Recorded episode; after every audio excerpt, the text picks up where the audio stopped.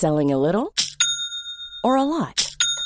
Shopify helps you do your thing however you cha-ching. Shopify is the global commerce platform that helps you sell at every stage of your business. From the launch your online shop stage to the first real life store stage, all the way to the did we just hit a million orders stage. Shopify is there to help you grow. Shopify helps you turn browsers into buyers with the internet's best converting checkout. 36% better on average compared to other leading commerce platforms because businesses that grow grow with Shopify. Get a $1 per month trial period at shopify.com/work. shopify.com/work.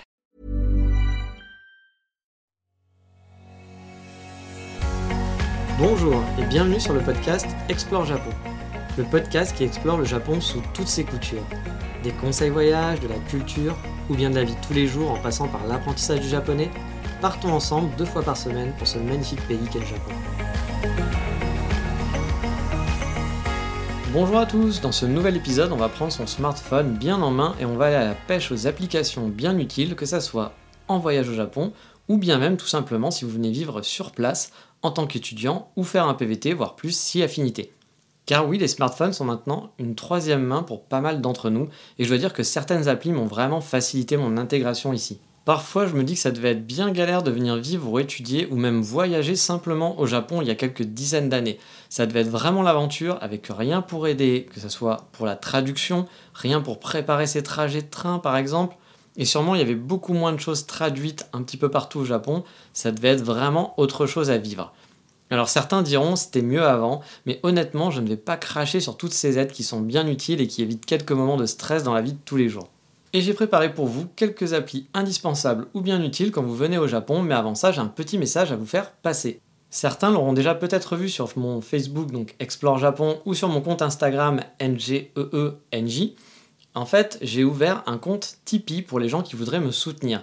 Certaines personnes, en fait, m'avaient déjà proposé, m'avaient dit, bah, ça serait bien que tu ouvres un compte Tipeee pour qu'on puisse bah, te financer le podcast parce qu'on aime vraiment ce que tu fais. Il y a de plus en plus de gens qui écoutent. Et je me suis dit, au début, je n'avais pas spécialement envie. Et je me suis dit, pourquoi pas Parce que c'est vrai que je passe beaucoup de temps à travailler sur ce podcast. Alors, il n'y a aucune obligation. Le podcast restera toujours gratuit.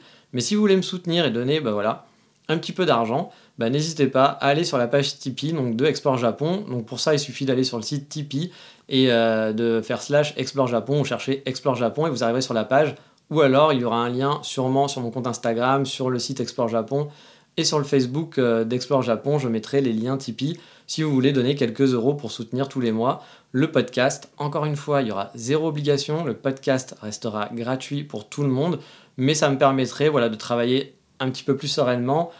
Je ne sais pas si vous le savez, euh, je ferai sûrement en fait un, petit. Euh, voilà, un petit épisode hors sujet sur ma vie au Japon actuellement, euh, comment ça se passe. Il y a le coronavirus en ce moment. Et euh, bah, j'avais, en fait, moi, mon visa tourisme se finit en mai, donc c'est un petit peu compliqué. Il y a plein de choses compliquées dans ma vie en ce moment, mais bon, on n'est pas là trop pour en parler non plus, mais je ferai un épisode spécial, voilà, pour ceux qui s'intéressent un petit peu à qui je suis et ce que je fais ici, pour vous expliquer un petit peu mes projets futurs. J'ai d'autres projets aussi euh, qui sont liés au Japon que j'aimerais mettre en place dans l'année ou peut-être l'année prochaine, on verra, sur des guides papier ou autres. Mais tout ça, j'en parlerai dans une émission vraiment spéciale. Mais en tout cas, si vous voulez soutenir, bah, ça fera vraiment plaisir parce qu'on n'est jamais contre quelques euros en plus. Et bah voilà, ça fait toujours plaisir de voir que les gens apprécient votre travail. Et en plus, bah, si vous êtes rémunéré, je vais dire tant mieux. Mais euh, voilà, il n'y a vraiment, encore une fois, aucune obligation. Le podcast, vous pourrez toujours l'écouter gratuitement, même si vous n'avez pas envie de donner d'argent ou si vous n'avez pas les moyens. Euh, il y aura vraiment pas de problème de ce côté-là. Mais on est reparti sur le sujet d'aujourd'hui, donc les applications. Et on va commencer par deux super classiques que vous avez sûrement sur votre téléphone, mais on ne sait jamais, qui s'appellent donc Google Translate et Google Maps. Oui, je sais, c'est étonnant. J'en vois au fond qui vont me dire Google Translate, bah, c'est nul, ça traduit mal, c'est pas cool, etc. Alors oui, c'est vrai que c'est pas parfait, mais on n'a pas dit qu'on cherchait un traducteur universel en temps réel qui retranscrit à la perfection nos paroles. Non, là on parle du mode vraiment survie. Et honnêtement, Google Translate m'a sauvé la vie plus d'une fois, vraiment. En voyage, vous pouvez traduire des menus par exemple en les prenant en photo tout simplement ou via l'outil de traduction en temps réel. C'est con mais c'est vraiment super pratique car des menus en anglais, bah, il n'y en a pas beaucoup, voire pas partout. Alors oui, vous faites super touriste en faisant ça, c'est vrai, mais bon, vous préférez ne pas savoir ce que vous allez manger ou au moins avoir la traduction. Bah voilà, de toute façon, vous allez vous avoir l'air d'un con de toute façon si vous savez pas, voilà, vous savez pas quoi lire, quoi dire, etc. au serveur. Parfois, ça peut aider, c'est tout bête, autant l'utiliser. Et franchement, même dans la vie de tous les jours, pour discuter, je, suis, souvent aidé en fait de Google Translate pour trouver des mots ou des phrases lors de conversations. Euh, voilà, on parle avec des japonais, mon japonais est vraiment très basique. Parfois, euh, y a des, on veut exprimer quelque chose où le japonais va vous dire un mot, vous n'arrivez pas à le trouver. Il y a des applications spéciales japonais qui sont bien pour ça, mais parfois un petit Google Translate, ça permet de faire ça rapidement ou même de discuter. Moi, ça m'était déjà arrivé dans un café, par exemple. Pendant un voyage, j'étais tombé sur deux japonais, c'était un tout petit café, qui avaient envie de parler, mais elles ne parlaient pas un mot d'anglais. Et moi, à l'époque, je parlais pas un mot de japonais, à part dire bonjour, au revoir, merci, c'est tout ce que je savais dire. Et ben, on a fait une discussion pendant une bonne demi-heure avec Google Translate. C'était un peu foireux, c'était un peu compliqué. On passait du japonais à l'anglais parce que bah, du coup, euh, japonais-français, c'était pas super efficace. Mais bah, on a réussi quand même un peu à discuter. Gardé contact. C'était sympa, c'était un bon moment. Donc Google Translate, faut pas hésiter à l'utiliser vraiment. Et une autre anecdote pour vous dire que ça m'a vraiment servi, j'ai souvenir d'un moment à la mairie où j'avais vraiment bien préparé mon coup. J'avais trouvé le document en amont sur internet qu'il fallait que je remplisse à mon arrivée. Tout le monde disait qu'il était dispo en anglais. Donc il me suffisait de retrouver le bon à la mairie, sauf qu'à Kyoto, tous les documents étaient en japonais, et aucun ne ressemblait à l'exemple que j'avais sur le net. Et c'est à ce moment-là que Google Translate m'a vraiment aidé à retrouver le bon document.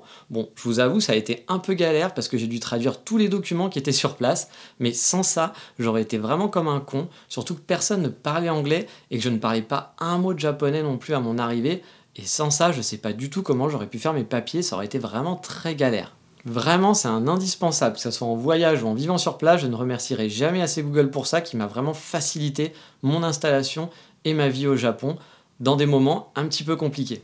Ensuite, vous avez l'autre indispensable de chez Google, c'est bien sûr Google Maps. Bon, je ne vais pas vous expliquer qu'est-ce que Google Maps, je pense que vous connaissez, mais que ce soit pour préparer les trajets en transport en commun, à pied, marquer des lieux, etc.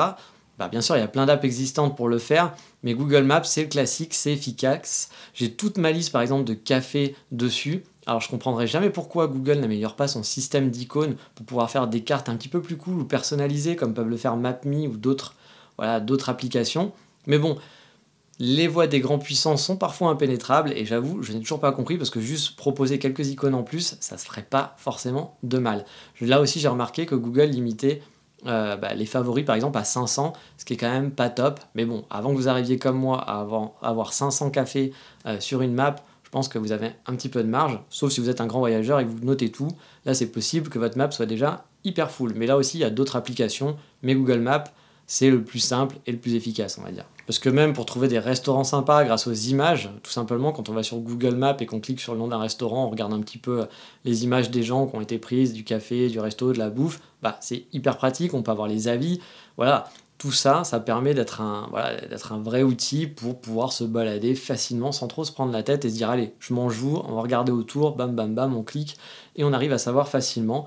Et même, voilà, si vous allez dans un restaurant, vous allez dans, dans, le restaurant avec votre Google Maps, vous pouvez même, si vous n'arrivez pas à parler, dire bah voilà, je voudrais ce plat-là, vous montrer la photo, et on arrive à se faire comprendre comme ça, par exemple en vacances.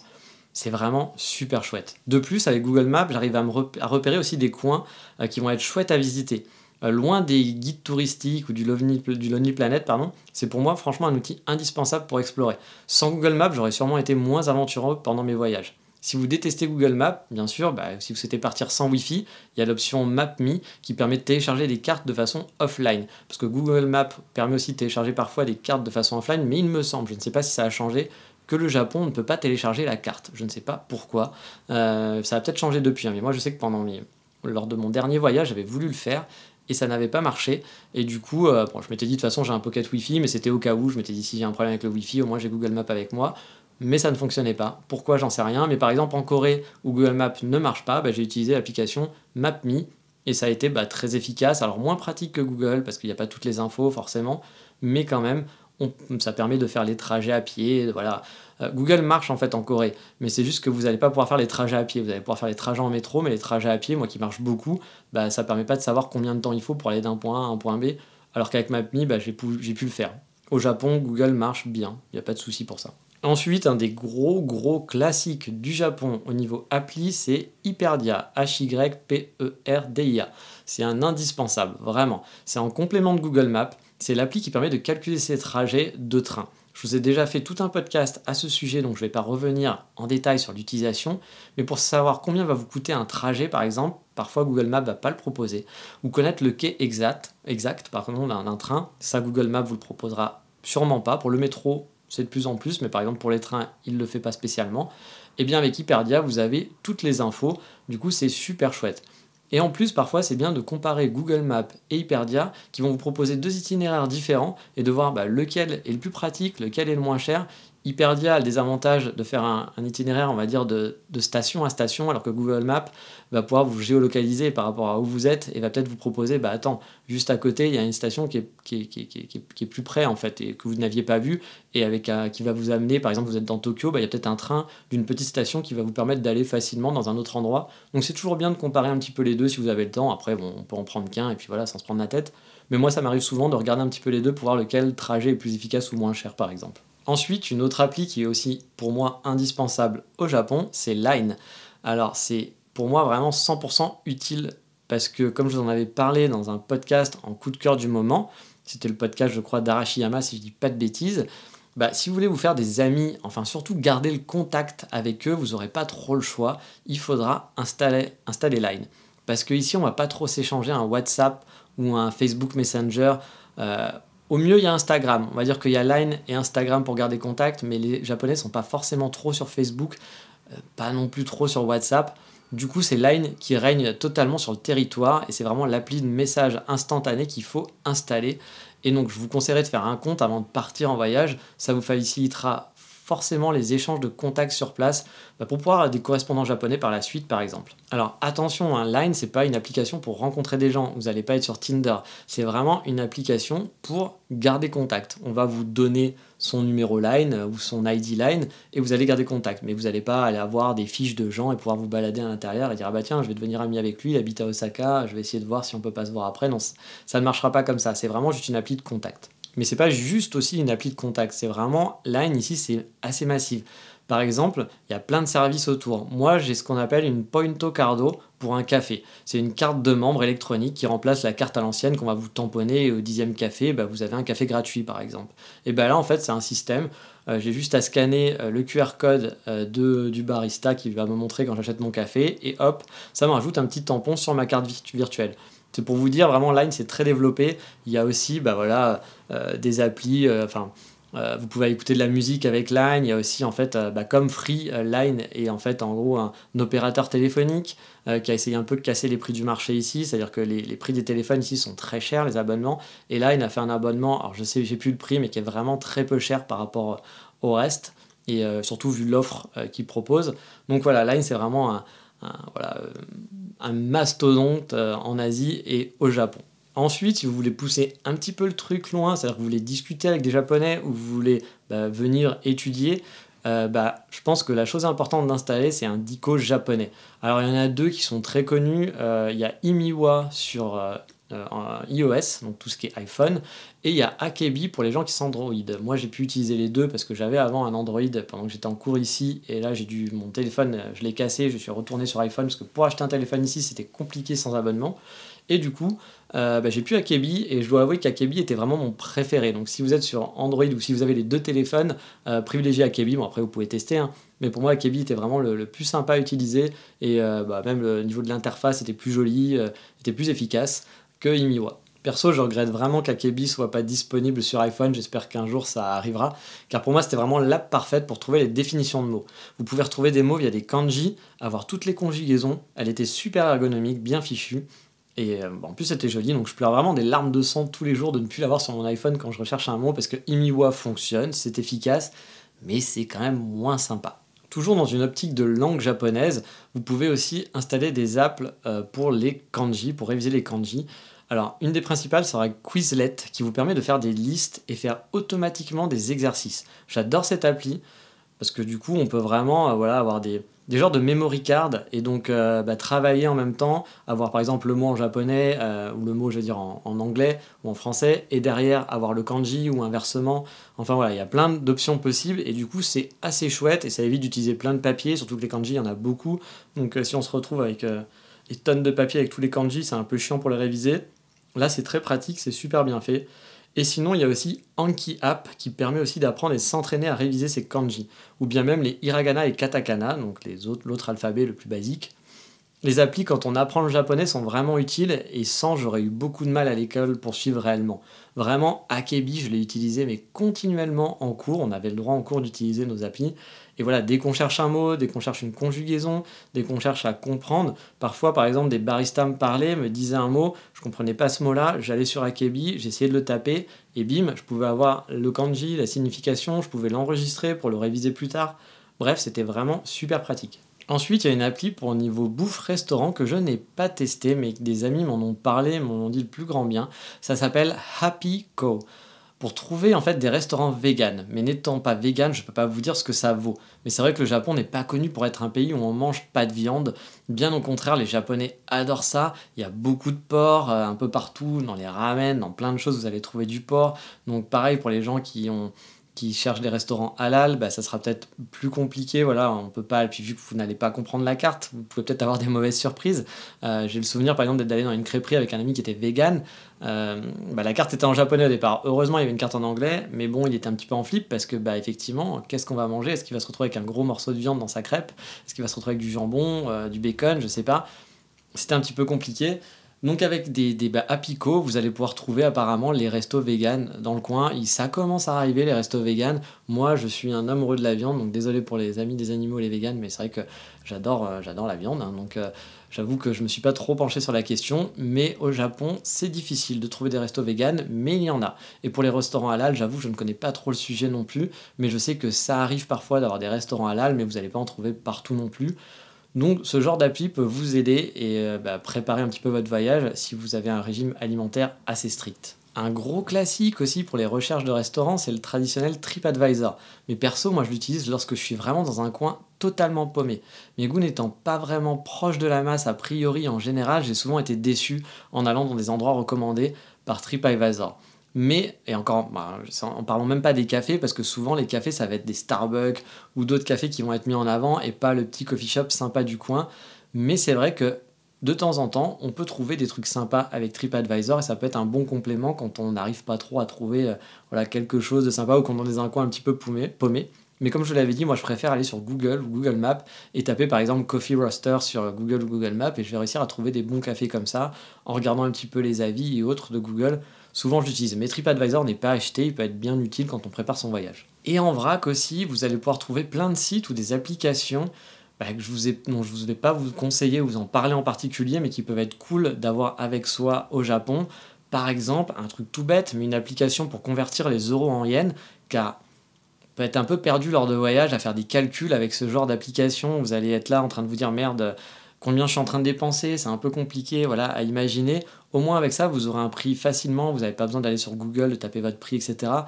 Trouvez une appli, bim bim, qui vous fait la conversion très rapidos, ça permet au moins de gérer un petit peu son budget. Il y a une application aussi pour vous prévenir lors de séismes. Ça ne fait pas de mal et ça peut être rassurant de l'avoir avec, euh, bah, soi parce que oui, euh, le Japon n'est pas tout le temps safe, il peut y avoir des tremblements de terre.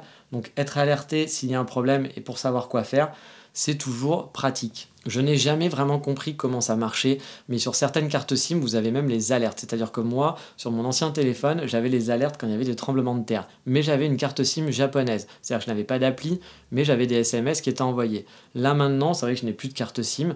Euh, ma carte SIM française est rangée pour pas éviter de faire de, bêtises avec les datas et je n'ai pas de carte SIM au Japon parce que je suis là en mode vacances, je ne suis pas là en tant que résident. Et du coup, bah, j'avoue, je n'ai plus ces, SMS quand il y a des tremblements de terre. La dernière fois, on m'a dit qu'il y avait eu une annonce. Euh, moi, j'ai pas ressenti de tremblement de terre, ça devait être un petit, mais bah, j'ai pas eu du tout l'alerte. Donc euh, ça, je pense que c'est vraiment lié à votre carte SIM. Je sais pas si ça marche avec les opérateurs français et autres, mais euh, dans le doute, il vaut mieux avoir une application, ça fait pas de mal. Dernier petit tuyau aussi, dans le genre d'app que je n'utilise pas mais qui peut être pratique, si vous avez décidé de ne pas partir euh, sans carte SIM ou sans pocket Wi-Fi, donc sans Internet, vous avez des applications qui permettent de lister sur une carte les Wi-Fi proches. Euh, il y en a un qui s'appelle Wi-Fi Finder, je ne l'ai jamais utilisé mais j'en ai déjà entendu parler. Ça peut vous aider parce que bah voilà, quand on n'a pas Internet, euh, il n'y a pas Internet partout non plus, donc ça peut permettre de savoir où il y a des hotspots gratuits qu'on peut utiliser. Donc je pense que si vous partez sans internet, vous avez prévu cette chose-là, mais ça fait pas de mal de le garder. voilà, quand on prépare le voyage, parfois on oublie certaines choses de le mettre dans sa petite liste euh, d'applis à avoir avec soi. Donc voilà pour ma petite trousse simple mais efficace à outils d'application utiles pour vous balader au Japon sereinement. Mais maintenant, comme d'habitude, vous le savez, il est grand temps de passer au coup de cœur du moment.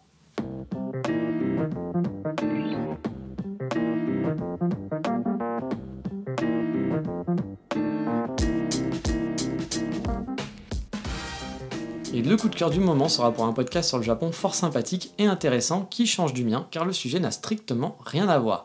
Moi j'essaye de vous aider pour votre voyage, vos balades et vous faire découvrir la vie de tous les jours sur place. Là on va faire dans le frissonnant avec la librairie Yokai. Ce podcast vous présente le folklore japonais et les yokai, qui est une sorte d'esprit, de fantôme, d'apparition étrange, qui n'est pas forcément mauvais, mais on connaît surtout ceux qui ne sont pas très sympas à vrai dire. Et ce podcast francophone est présenté par Amandine et Mathieu qui nous font découvrir dans chaque épisode un nouveau yokai et rentrer dans les mythes horrifiques japonais. C'est franchement super bien fait, super documenté et ça vous permet d'appréhender un pan de la culture du Japon finalement peu traité dans la blogosphère francophone sur le Japon. C'est vraiment hyper chouette, je vous recommande d'aller écouter ce podcast. Il y a une dizaine d'épisodes en ligne, c'est très agréable à écouter et vraiment super intéressant. Et même si vous n'aimez pas vous faire peur, vous pourrez un peu plus rentrer en profondeur dans les mythes japonais, c'est vraiment chouette. Mais voilà, c'est fini pour aujourd'hui, pas de yokai dans le prochain épisode, non, on parlera de ce que j'adore manger au Japon, vous risquez d'être surpris car pour beaucoup d'entre vous, et c'est normal, le Japon c'est les sushis, les ramen, mais moi je mange un autre Japon et je vous ferai une petite liste de quelques restaurants que j'aime bien, mais ça, ça sera pour une prochaine fois. Je vous dis à bientôt, mata, ciao, bye bye.